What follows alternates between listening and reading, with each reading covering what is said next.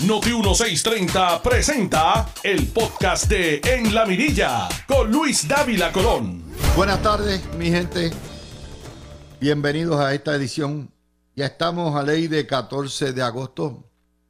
El fuego que hay afuera es increíble. Una recarga bien grande del polvo del Sahara nos azota, pero hay por ahí dos sistemas que están velando. Los modelos preliminares de espagueti los tienen yendo al norte. Algunos lo tienen, la minoría, por el Caribe, pero nuevamente, ojo visor, hay que estar al tanto. Vamos a, a comenzar. Hoy me enteré por las redes que murió José Arsenio Torres quien fue por mucho tiempo político del PNP, posteriormente educador, secretario de Educación, y fue uno de los miembros originales de los grandes programas de debate y tertulia política que se originaron en 1980, en 1900, perdón, en los 60, tarde en los 60. El papá de la politología puertorriqueña que es una ya especie en peligro de extinción y se acaba, es Juan Manuel García Pasalacua. Y José Arsenio es uno de esos grupos, el del grupo original, donde estaba Noel Colón Martínez, Pedrito Servigón era el moderador, García Pasalacua estaba ahí, Benicerezo, en paz descanse, todos, posteriormente Marcos Rigao, posteriormente este servidor se unió al equipo de cara a cara, y José Arsenio tenía, en un momento dado, tuvo unas diferencias y tenía su propio programa aparte de cara a cara. Yo tuve la dicha, la suerte y el privilegio de compartir, debatir, tener como amigo a José Arsenio Torres como tuve la dicha y el privilegio de tener a todos esos grandes. Eh, aprendí todo lo que sé de política de ellos. De hecho, todos coincidiremos que no, no sabemos nada de política con la degradación y la degeneración del debate político y lo que es eh, el poder diferir siendo amigos en Puerto Rico. Con José Arsenio ya prácticamente lo que queda de esas primeras dos camadas, porque las camadas terminaron en el 83, cuando liquidaron el programa Cara a Cara entre el país.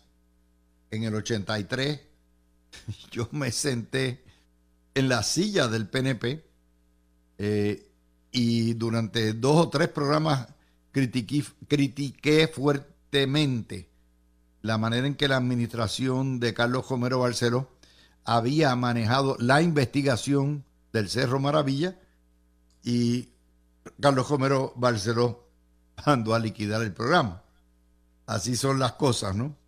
Eh, yo había empezado con ellos en el 76, de cargamaletas de ellos, productor, asistente de producción de ellos, y un día me sentaron en la silla y me dijeron, siendo estudiante de Derecho, aquí tú vas, porque tenemos que tener un sustituto. Eh, ahí fue donde yo aprendí la importancia de tener sustitutos en los paneles, porque nuevamente ahí habían y se tiraron. Así que José Arsenio es uno de los grandes, un educador, y creo que la prensa de Puerto Rico cometió una grave injusticia con él cuando le sacaron, bendito, él, su hobby era una finca y atender y recoger plátanos, que tenían una guagua que le había asignado el Departamento de Educación, él era secretario, eh, unos plátanos. Y le sacaron eso, y me parece que Pedro Rosselló también en aquella época fue bien injusto con José Arsenio. De hecho, hombre más probo más íntegro que José Arsenio yo no conozco mucho. Intenso en el debate, una, un conocimiento y una cultura que ya ni se ven, eh, con una memoria privilegiada. José Arsenio fue uno de los gigantes de esa ciencia que se dio en Puerto Rico de los tertuliantes intelectuales televisivos y que terminó, como les dije, en el 1983. Duró, mucho duró, duró prácticamente eh, del 67-68, no sé exactamente el año que comenzó, creo que fue en el 68, cara a cara, y hasta el año que terminó. Así que eso es lo que, lo que tengo para ustedes en cuanto a José Arsenio, que descanse en paz eh, y que Dios lo bendiga siempre, a él y a su familia. Vamos a hablar ahora de la noticia más importante. No es Jesús Manuel. Jesús Manuel es una coma en la historia colonial de Puerto Rico que habrá de pasar rápidamente. Pero lo vamos a discutir porque es uno de los temas obligatorios. La noticia más importante de hoy está publicada en el nuevo día en la página 20. En picada el sector de la salud. Se avecina el cierre de hospitales. Miles van a perder su trabajo. No hay servicios médicos adecuados. Aún con las exenciones contributivas se nos están yendo los médicos, no es atractivo suficiente. Las enfermeras, los tecnólogos, los farmacéuticos cogen la huyelanga. Sigue la, la fuga de médicos. Vienen nuevamente más recortes en fondos federales porque la pandemia ya pasó de 69 hospitales que operan en Puerto Rico, 33 operan con pérdida. 78 de 78 municipios, 72 no tienen servicios médicos adecuados en el pueblo. ¿Se acuerdan que hace dos semanas yo les comentaba a ustedes, ustedes que la prensa sacaba un revolú porque que no tenía, creo que era un obstetra o algo así de noche. Bueno, pues todos están igual. Por lo menos Vieques va a tener un hospital de primera.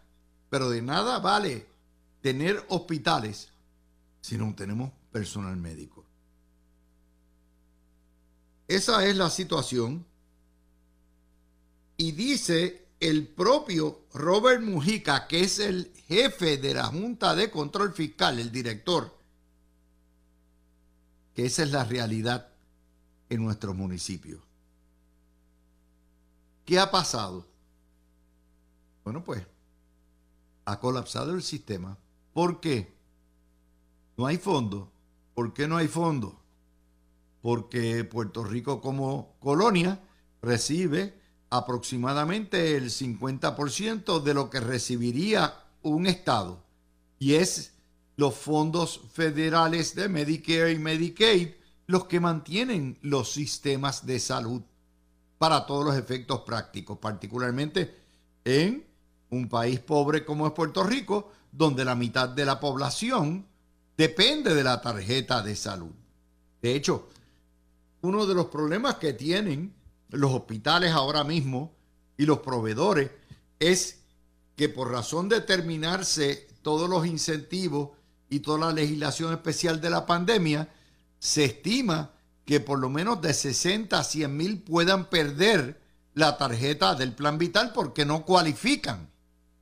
Y si no tienen una tarjeta de salud, y recuerden que Puerto Rico tiene un sistema de salud cuasi socialista, porque somos la única jurisdicción en Estados Unidos donde los pobres tienen una tarjeta de salud que es tan buena como la que yo puedo tener en el sistema. Y en ese sentido, tan buena entre comillas. ¿Por qué? Porque en Puerto Rico se le paga una miseria al proveedor y de eso pueden dar fe los médicos, los tecnólogos, pueden dar fe todos los que tienen laboratorio, la farmacia, todo el mundo puede dar fe de eso. Los médicos que lo que le ponen pagan una porquería, los hospitales. Y ese es el secreto de todo. Claro, hay quienes dicen, hay que socializar, hay que acabar con esto, hay que volver a los dispensarios públicos donde el gobierno contrataba a los médicos. En serio, un médico que se puede ganar 350 mil dólares en los estados, como mínimo, como mínimo. Aquí viene que, ¿qué le va a pagar el gobierno? 120 mil pesos. ¿Le van a pagar lo que le ofrecen, lo que le pagan un juez?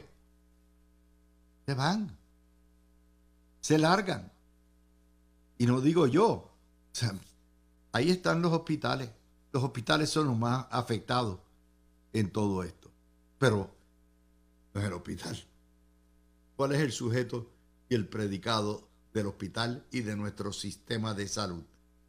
El paciente. Usted, que tiene que hacer la fila, que lo citan a una consulta médica a las 7 de la mañana y usted cuando llegó encontró que era el número 40 y hay una trulla de viejos esperando allí, esperando a que llegue el médico de, las, de dar las rondas en el hospital. ustedes saben cuál es el cuento. Todos hemos pasado por eso, asumiendo que encontremos el médico especialista. Ustedes lo saben. ¡Qué bueno era!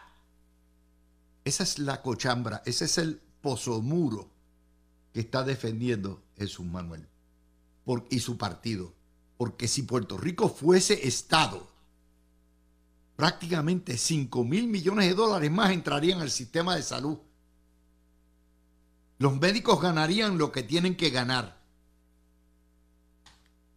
Vengo acá un momentito, porque la semana pasada, precisamente estuve comentando en mi programa de radio en Florida, lo que ganan los médicos en Estados Unidos. Y se van a quedar a ustedes bobos con la cantidad de cómo ganan los médicos y cuál es el promedio a nivel nacional. Si no lo encuentro ahora rapidito, se los voy a dar ya mismito para que ustedes tengan cuando sean el break para decirle. Esas son las razones. Esas son las razones por las cuales te va al hospital y le dicen, bueno, es que eh, tienen que sacar un CT scan, no tenemos la máquina, teníamos dos y una se rompió. O no hay suficiente personal porque a las 3 de la mañana no hay técnico para el laboratorio. Todas esas cosas ustedes las saben pero insistimos en que no queremos cambiar. Insistimos en que esto está así. Mire, mire qué interesante. Vamos a ir a la portada del nuevo día hoy. Sobre 10.000 vacantes en el gobierno. Desafío en el reclutamiento gubernamental. Hay deficiencias en recopilación de estadísticas que lo puede hacer el sector privado la autoridad de acueductos necesita 3.000 empleados. El Departamento de Educación necesita 1.774 empleados, a pesar de que eso es embuste. La matrícula va para abajo. Pero, nuevamente, el nuevo día todo lo ve desde el punto de vista socialista, de que hay que tener un gobierno goloso. ASEM necesita 821, bueno, pues ahí sí, emergencia médica. Edificios públicos 730 empleados y emergencia médica 224. ASEM es el centro médico, ¿no? Y dice, plazas congeladas. Hay cerca de 10.000 plazas congeladas por la Junta de Control Fiscal páralo ahí.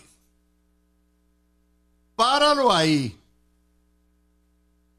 Como dice nuestro filósofo residente Alex Delgado, las noticias cambian. Esa no fue la misma junta que le hizo la vida de cuadrito a Ricardo Rosselló para que picara cabeza. Eso no es la misma junta que abrió cuanta ventana había para que se retirara todo el mundo. Esa no es la misma junta que decía que un gobierno que tuviera 180 mil o 200 mil empleados públicos era demasiado y que la nómina era grande y que era innecesaria. Exactamente la misma. Exactamente la misma junta. La dictadura que nos rige. ¡Qué bueno era! Esos mismos bambalanes que nos que obligaron a votar gente. Pero eso no termina ahí. Esa presión brutal que se dio sobre el gobierno de Puerto Rico para hacerse más chiquito, que era necesaria, provocó que miles se retiraran. Provocó que miles se fueran al sector privado a ganar mejor provocó que cientos de miles se fueran de Puerto Rico. Y a eso usted le añade los efectos de la pandemia, de los terremotos, de los huracanes. Y entonces usted tiene todos los elementos. ¿Y por qué? Porque si nos obligan a bajar la nómina, que había que bajarla, eso implica menos empleados y si hay menos empleados, hay que hacer más con menos. ¿Por qué? Porque de hecho todavía tenemos un gobierno goloso. Porque ahí no me han metido ni le han metido mano a los municipios. Que hay que consolidarlo. Pero lo que antes era malo, Ahora, ah, caramba, necesitamos empleados públicos. Una locura. Puerto Rico es un estado continuo de locura. Si todos estaban de más, ¿por qué ahora se necesitan? Y si habían, había que reducirlos porque hay que traerlos de vuelta. Pero eso no es determinación de ningún gobierno ni el gobierno popular de Alejandro, ni el gobierno PNP de Ricardo Rosselló, ni el gobierno PNP de Pedro Pierluisi quieren votar gente. Esas son las cuestiones de la Junta. Al punto que le han dicho a la legislatura, tú no tienes poder ni tan siquiera para exigirle al sector privado unas normas mínimas de salarios y vacaciones y licencias y todo eso.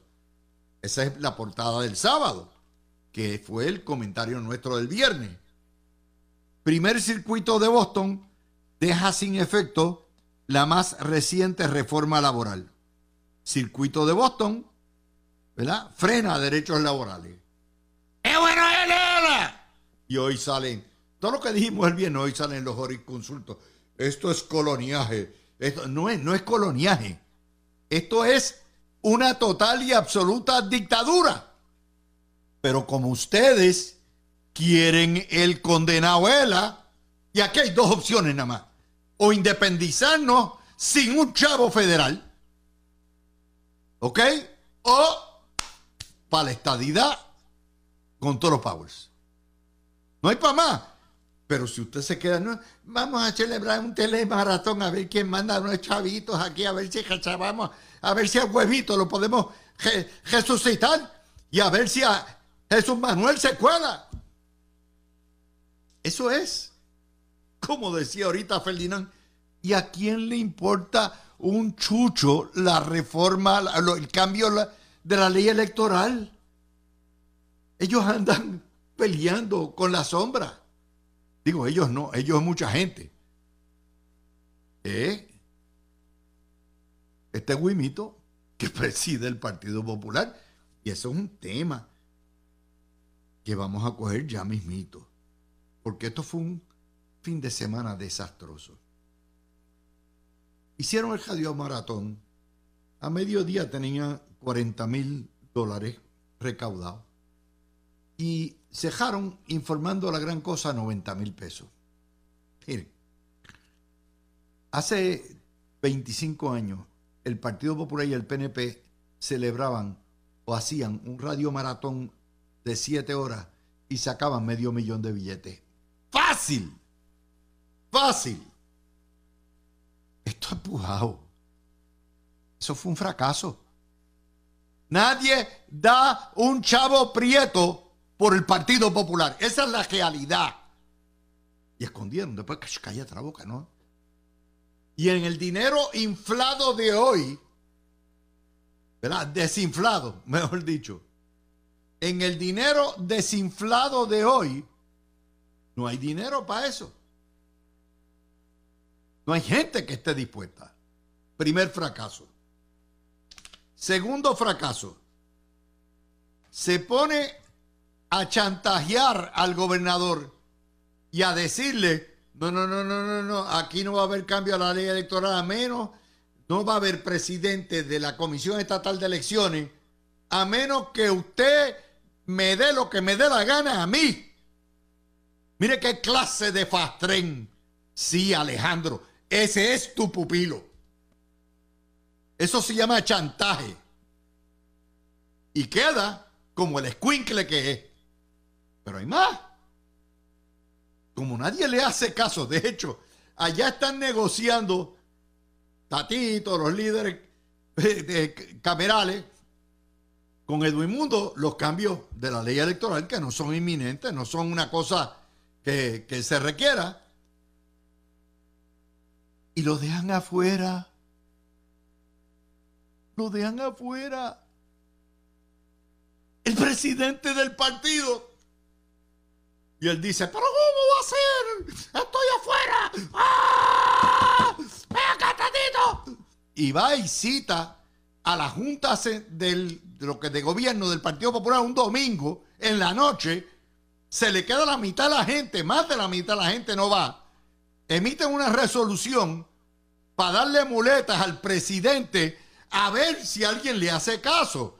Y dice, no, no, no, toda cambio a la ley electoral tendrá que hacerse por el presidente y su comisionado electoral, el ñoñito.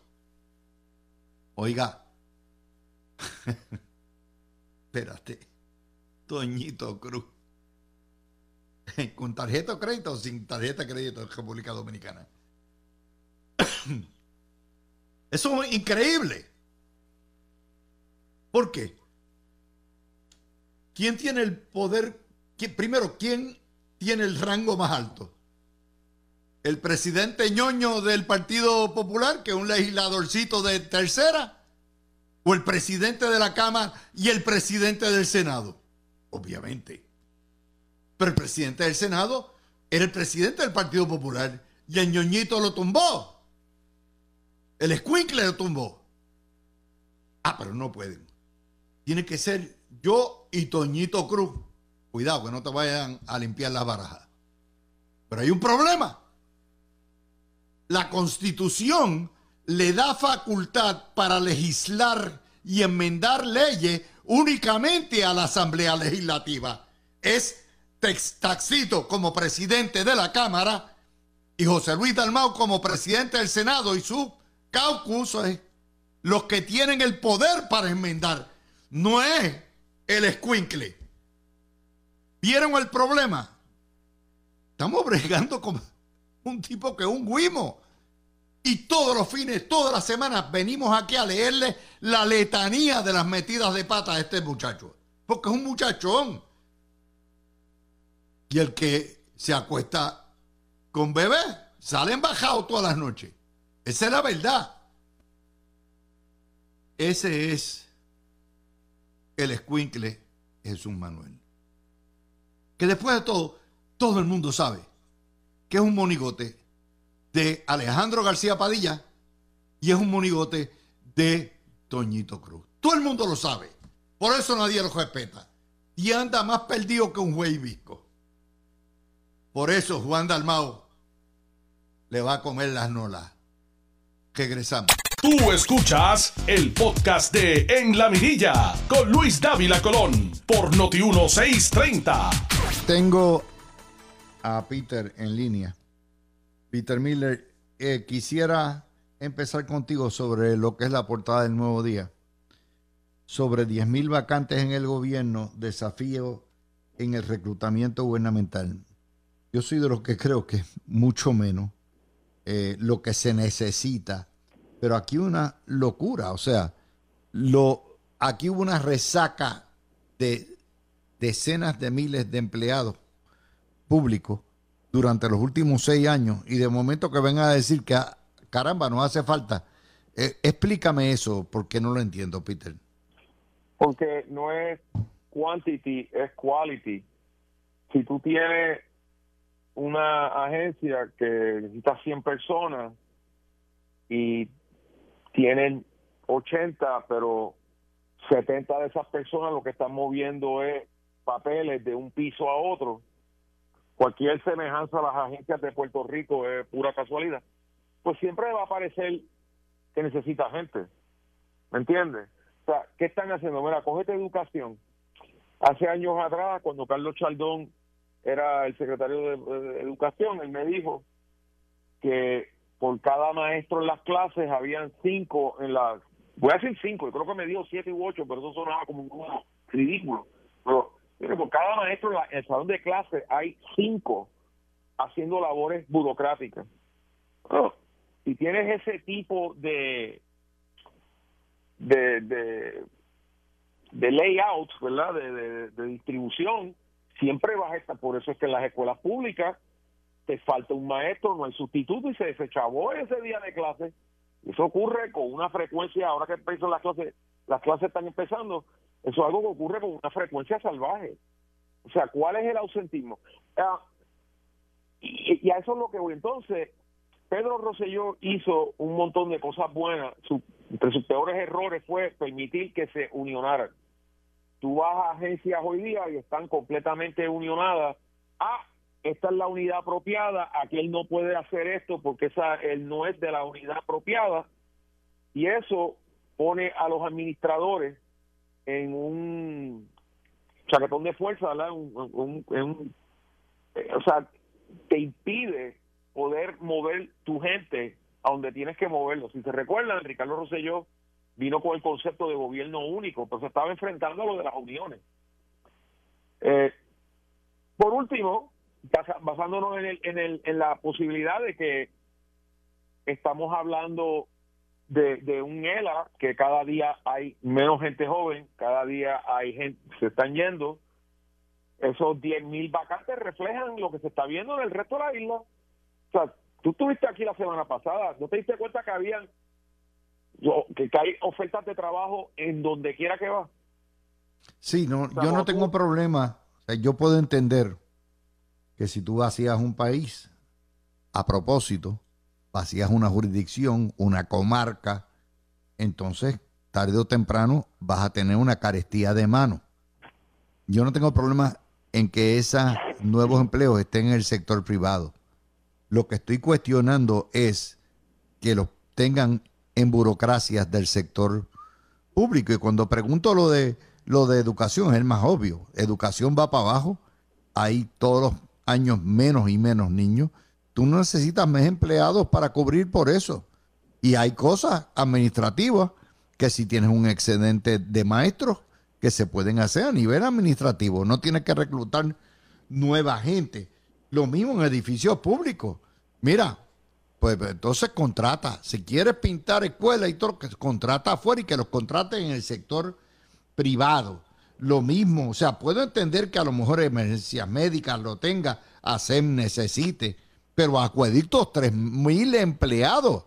Mi hermano, acueducto, que tenía la unión más corrupta de Puerto Rico después de la UTIER. ¿Qué es esto, Peter? Bueno, pero, pero ¿en qué los necesitan? Porque si lo que necesita es más oficinistas, deja esos espacios vacíos. Mira, yo hablé con un jefe de agencia que me dijo, yo no voy a entrar en números ni nada de eso, pero lo que me dijo fue que él podía correr su agencia con literalmente un tercio de los empleados que existen allí ahora mismo. Porque así de redundancia hay. O sea, si quiere hacer el examen de verdad es cuánta gente necesitas de verdad. Y, pero más importante, ¿para qué los necesitas? Porque tú pensarías que en acueducto tú no necesitas tanto oficinista, lo que necesita gente, o sea, cuádrate de, mantenimiento y de, y de y de arreglar averías y ese tipo de cosas. Cada rato está leyendo porque Acueducto es muy eh, en, en, en X, porque ya no es Twitter, es muy muy este rápida en decirte, mira, tenemos un problema aquí, están nuestros nuestras cuadras están ahí trabajando en eso. ¿Tienes suficiente gente? ¿O tiene o te hace falta gente en esas áreas y tienes un exceso en estas otras áreas? O sea, que es una cuestión no solamente de, de que sientas espacio, es una cuestión también de la eficiencia de, de cómo corren las cosas. Sí, efectivamente, yo te puedo decir, lo, lo, que es la locura, ¿verdad? O sea, esta hay que cogerlo con pinza, porque porque el nuevo día lo que cree es un, un super pero, ¿sabes algo que el nuevo día no te va a poner? El nuevo día hace 10, 15 años atrás tenía como mil empleados. ¿Cuánto tiene ahora? El nuevo día ha reducido su... Eso nunca te lo van a tocar no, pero, pero tampoco se le ocurriría decir necesitamos 70 empleados más en redacción, necesitamos 80 más en la empresa, eh, en, la imprenta, tú lo sabes. Pero eso se lo hace al gobierno. Eso se lo hace al gobierno, ¿eh? Bueno, pero por eso que estamos nosotros. Y yo lo que voy a señalar ahora es que hace 15 años atrás, el nuevo día y primera hora tenían dos staffs completamente separados. De hecho, estaban en edificios separados, operaban separados ¿Te recuerdas? Tenían editores separados, todo, todo separado. Eran dos entidades básicamente separadas. Hoy día el nuevo y primera hora están completamente integrados. Están en el mismo edificio, trabaja y todo el mundo. Ves un reportaje de un reportero en el nuevo día, lo ves, después en primera hora, etcétera. Eh, la parte hipócrita, por supuesto, de los Ferrey sus lacayos editores, es ponerte a decir, ah, en el, en el gobierno no llegan vacantes. Y ustedes que han votado a gente a diestra y siniestra. Esa es la hipocresía que hay que sacar. El vocero Porque, tuvo que hacer lo mismo, Metro ha hecho lo mismo. Peter, Peter, todas las empresas en Puerto Rico han tenido que hacer eso. Todas las empresas. Mira los, mira los hospitales. La situación de los hospitales es tétrica. No porque no los necesiten, sino porque no hay el dinero. No lo tienen. Están corriendo con una mano atrás y otra, al frente. Hay otra cosa con los hospitales, ya que tocaste ese tema. Eh, con los hospitales, por ejemplo, eh, y es tremendo hospital, pero San Jorge tuvo que irse a la quiebra. ¿Por qué? Porque no están pariendo, no, hay muchachos. Por X, Y, Z razón, no están pariendo las mujeres. So, si tú eres un hospital dedicado al trato pediátrico y de repente no hay niños, ¿cuál es tu problema? A la misma vez, ¿para qué necesitas OBGYN si no están pariendo? O sea, los obstetras no hay... Por eso hospitales están cerrando su, su, su área de, de, pediátrica, no tiene muchachos, y, y, hay menos necesidad para, para los pediatras. Eh, estas son realidades. Tú sabes que yo vengo con este tema ya por años, pero la demográfica de Puerto Rico es horrenda, la de Estado Libre Asociado es horrenda, y esto, esto requiere mirar las cosas como son. Tú no puedes obligar de repente a, a mujeres a empezar a parir, ¿verdad que no? En una sociedad libre no se puede hacer eso. Eh, Así que, ¿qué es lo que tienes que promover? Digo, para mí se cae de la mata, tienes que promover inmigración, ya que Biden está dejando que entre gente por ir para adentro, y la mayor parte de ellos hispanos, y que vengan para acá, si aquí los necesitan. O sea, es un hecho, aquí necesitamos gente. Mira, una vez Gustavo Vélez nos dijo, 12 años ahora nos dijo que el sistema de fuerte, el sistema de ELA está diseñado para 2.5 millones de personas y que si bajamos esa cantidad, esto va a implotar porque el sistema socioeconómico que tenemos no está diseñado para tan poca gente. Pues Pero que Francisco Rodríguez también lo ha dicho. Francisco tiene un estudio y dice, aquí estamos dejando de recibir entre 5 mil y 10 mil millones de dólares eh, porque sencillamente no hay trato igual y están ahogados los sistemas de salud. Pero insistimos en lo otro, Peter. bueno, porque el 1%, el 1% en Puerto Rico, ya estoy hablando de los Ferré, como a ellos les beneficia este sistema que para el resto, la gran inmensa mayoría de los puertorriqueños, es un desastre. Mira si la colonia es potente. ¿Qué? ¿Tú has oído a violencia comunista o a los pipiolitos hablar de la independencia últimamente? Lo último que hicieron es decir que verdaderamente lo que quieren es a, venir a administrar el sistema de una forma honesta. En otras palabras, ya se vendieron a los colonialistas y lo que quieren es seguir con esta cochamba. déjame traer esta historia porque le prometió a la, a la gente que la iba a traer. Esta, esta historia la comenté en mi programa radial en Estados Unidos el miércoles pasado. viene del Washington Post. El médico promedio gana en Estados Unidos 350 mil dólares anuales sin contar los beneficios marginales. En una auditoría de un millón de planillas de médicos por 13 años, esto es el promedio que ganan. Te voy a dar una idea. En todo Estados Unidos, un neurocirujano, 920 mil dólares. Un cirujano ortopédico, 780 mil dólares. Un oncólogo, 700 mil dólares. Un médico de familia, 230 mil dólares. Un eh, médico primario eh, eh, de lo que se llama el médico generalista, 225 mil dólares.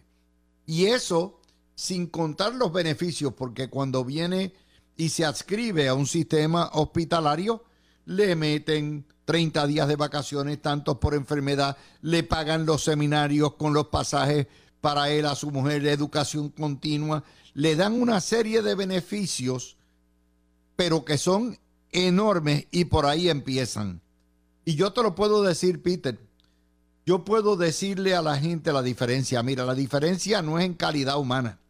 Nosotros en Puerto Rico tenemos excelentes profesionales de la salud, pero están totalmente sobretrabajados, están, están agobiados de trabajo y de mala paga.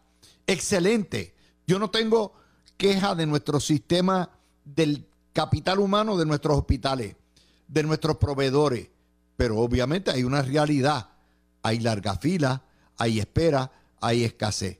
Y te digo el ejemplo, perdona que me haya tardado un poquitito. Yo aquí en Orlando tengo todos mis médicos a 10 minutos en mi casa. Yo pago un deducible con seguro social, ¿eh? yo tengo Medicare, de 40 dólares el especialista y el generalista, que es mi médico primario, nada. Cualquier cosa que yo voy es inmediata. Yo salgo, al momento de yo salir del laboratorio, ya yo estoy recibiendo mis resultados dentro de una hora, una o dos horas. Mis placas las tengo centralizadas mis médicos todos se comunican y tienen lo que le dijo el otro médico y lo que tiene cada cual. Es una cosa increíble. Yo tengo la misma tarjeta Medicare y el mismo seguro que tenía ya. ¿Cuál es la diferencia? Que en Estados Unidos se paga decente. Tú, tú pasas por algo similar, tú estás en veterano, tú sabes que son médicos y ese personal está agobiado también, Peter. Hello estoy aquí. Este, sí, adelante. Mira, esto es un issue donde hubo, después de María, te recuerda, empezaron a dar la misma, las mismas cantidades. Ahora Jennifer y Pierluisi tienen que estar rogando nuevamente para que den las mismas cantidades. Pero unos añitos ahí y no, y no sé si te, te cuenta, pero como las cosas como que mejoraron, tan pronto hemos vuelto al sistema este de block grant eh, todo se ha vuelto a chaval. otra bloque? Y, el mundo en bloque. Mira, iba a mencionar que ya Feldi está ahí, está llorando todavía porque los Yankees este año decidieron... Ahora, ahora lo vamos a recoger, Feldi. ahora lo vamos a recoger, pero sí quiero empezar con Feldi por un temita. Fíjate qué interesante, porque vamos a hacer una embocadura de la, parte política que vamos a coger ahora a la una de la tarde. Eh, hoy anuncia uno de los mejores bufetes, si no el mejor bufete que hay en Puerto Rico, McConnell, anunciando que Roberto Prats se ha unido al bufete como socio capital. Eso quiere decir no solamente que, que gana McConnell, un excelente cabildero eh, y abogado corporativo, sino que Roberto Prats, para todos los efectos prácticos, se quita de cualquier aspiración política. ¿Qué te parece, Feliz? Bueno, antes que todo, buenas tardes a ti, Luis, a Peter y a la audiencia que sintoniza el programa. Interesante por demás lo que acabas de decir. Eh, eh, evidentemente, pues ya descartó una aspiración política eh, el licenciado Prats, una, una, aspiración política para en la papeleta del 2024. La realidad es que también lleva un tiempito fuera desconectado. de desconectado, pero pero algunos algunos populares todavía guardaban alguna esperanza, ¿verdad? Que, que, que candidatos eh, que son más de la conservadora de ese partido como Prats estuvieran dispuestos y disponibles eh, para las próximas elecciones, o por lo menos eso es lo que hemos escuchado eh, en la calle de algunos, de algunos populares. a mí me sorprende, ¿verdad? Porque yo entendía que él estaba en la práctica por, por su cuenta, ¿no? Bueno, entra como socio capital, ¿ah? Y entra, Quiere decir que, que entra, puso cascajo. Entra, ¿verdad? Lo que, a, lo que hoy es el, el, bufete más grande en Puerto Rico. Eh, yo no sé si necesariamente el mejor, pero por lo menos el más grande. Entra Como, como, socio, como socio capital.